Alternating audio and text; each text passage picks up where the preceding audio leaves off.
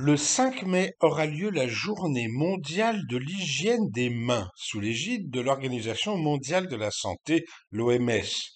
Les recommandations touchent le secteur hospitalier ou plus généralement tout le personnel soignant, mais aussi chacun d'entre nous. Pourquoi? Parce que la main, comme vous le savez, est recouverte par la peau. Mais contrairement au reste du corps, c'est cette partie qui est constamment en contact avec tout l'environnement du fait même que nous sommes les mammifères les plus utilisateurs de la main, contrairement aux singes, par exemple, qui se servent également de leurs mâchoires ou de leurs pieds. Chez nous, les hommes, les germes présents autour de nous peuvent se transmettre d'autant plus facilement qu'ils auront été préalablement installés et transportés, pourrait-on dire, sur nos mains. De fait, l'infection ne concerne pas seulement les autres, mais aussi nous-mêmes.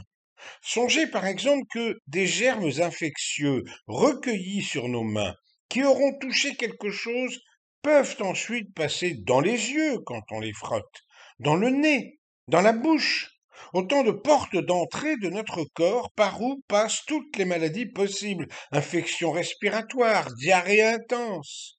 S'agissant des personnes qui nous entourent, nous pouvons les infecter de plusieurs manières. Nous éternuons dans nos mains pour ne pas déranger, mais ensuite nous serrons la main d'un autre, ou nous le touchons d'une quelconque façon. Nous préparons pour notre famille ou nos invités des aliments avec des mains non lavées préalablement. C'est un risque de leur transmettre une nourriture infectée par nous-mêmes. Bon, alors, quand doit-on se laver les mains? La première question est plutôt combien de fois? L'OMS recommande environ 7 ou 8 fois par jour, en particulier chaque fois qu'un risque se présente. Par exemple, quand nous sortons des toilettes, pensons à nous laver les mains systématiquement, pas seulement les rincer, mais les passer au savon. Combien d'entre nous y pensent? Ce sont probablement les moments les plus cruciaux de la journée. Bien entendu, le matin, au réveil. Et tout au long de la journée, tandis que nous sommes amenés à toucher des objets divers, dans la rue, au bureau, qui peuvent porter des germes sans que nous le sachions, il est important d'observer quelques pauses de lavage. Enfin, le soir, quand le derme du corps a été en contact d'un tas de choses différentes, ou des chiens que l'on a caressés, sans parler bien sûr de l'infime quantité de gens qui sont en contact professionnel, quasiment, avec des animaux. Il convient de se nettoyer les mains en particulier, plus encore que tout le reste. Et sans vouloir en dire trop, pour ceux que cela concerne, il faut également songer aux contacts les plus intimes les uns avec les autres.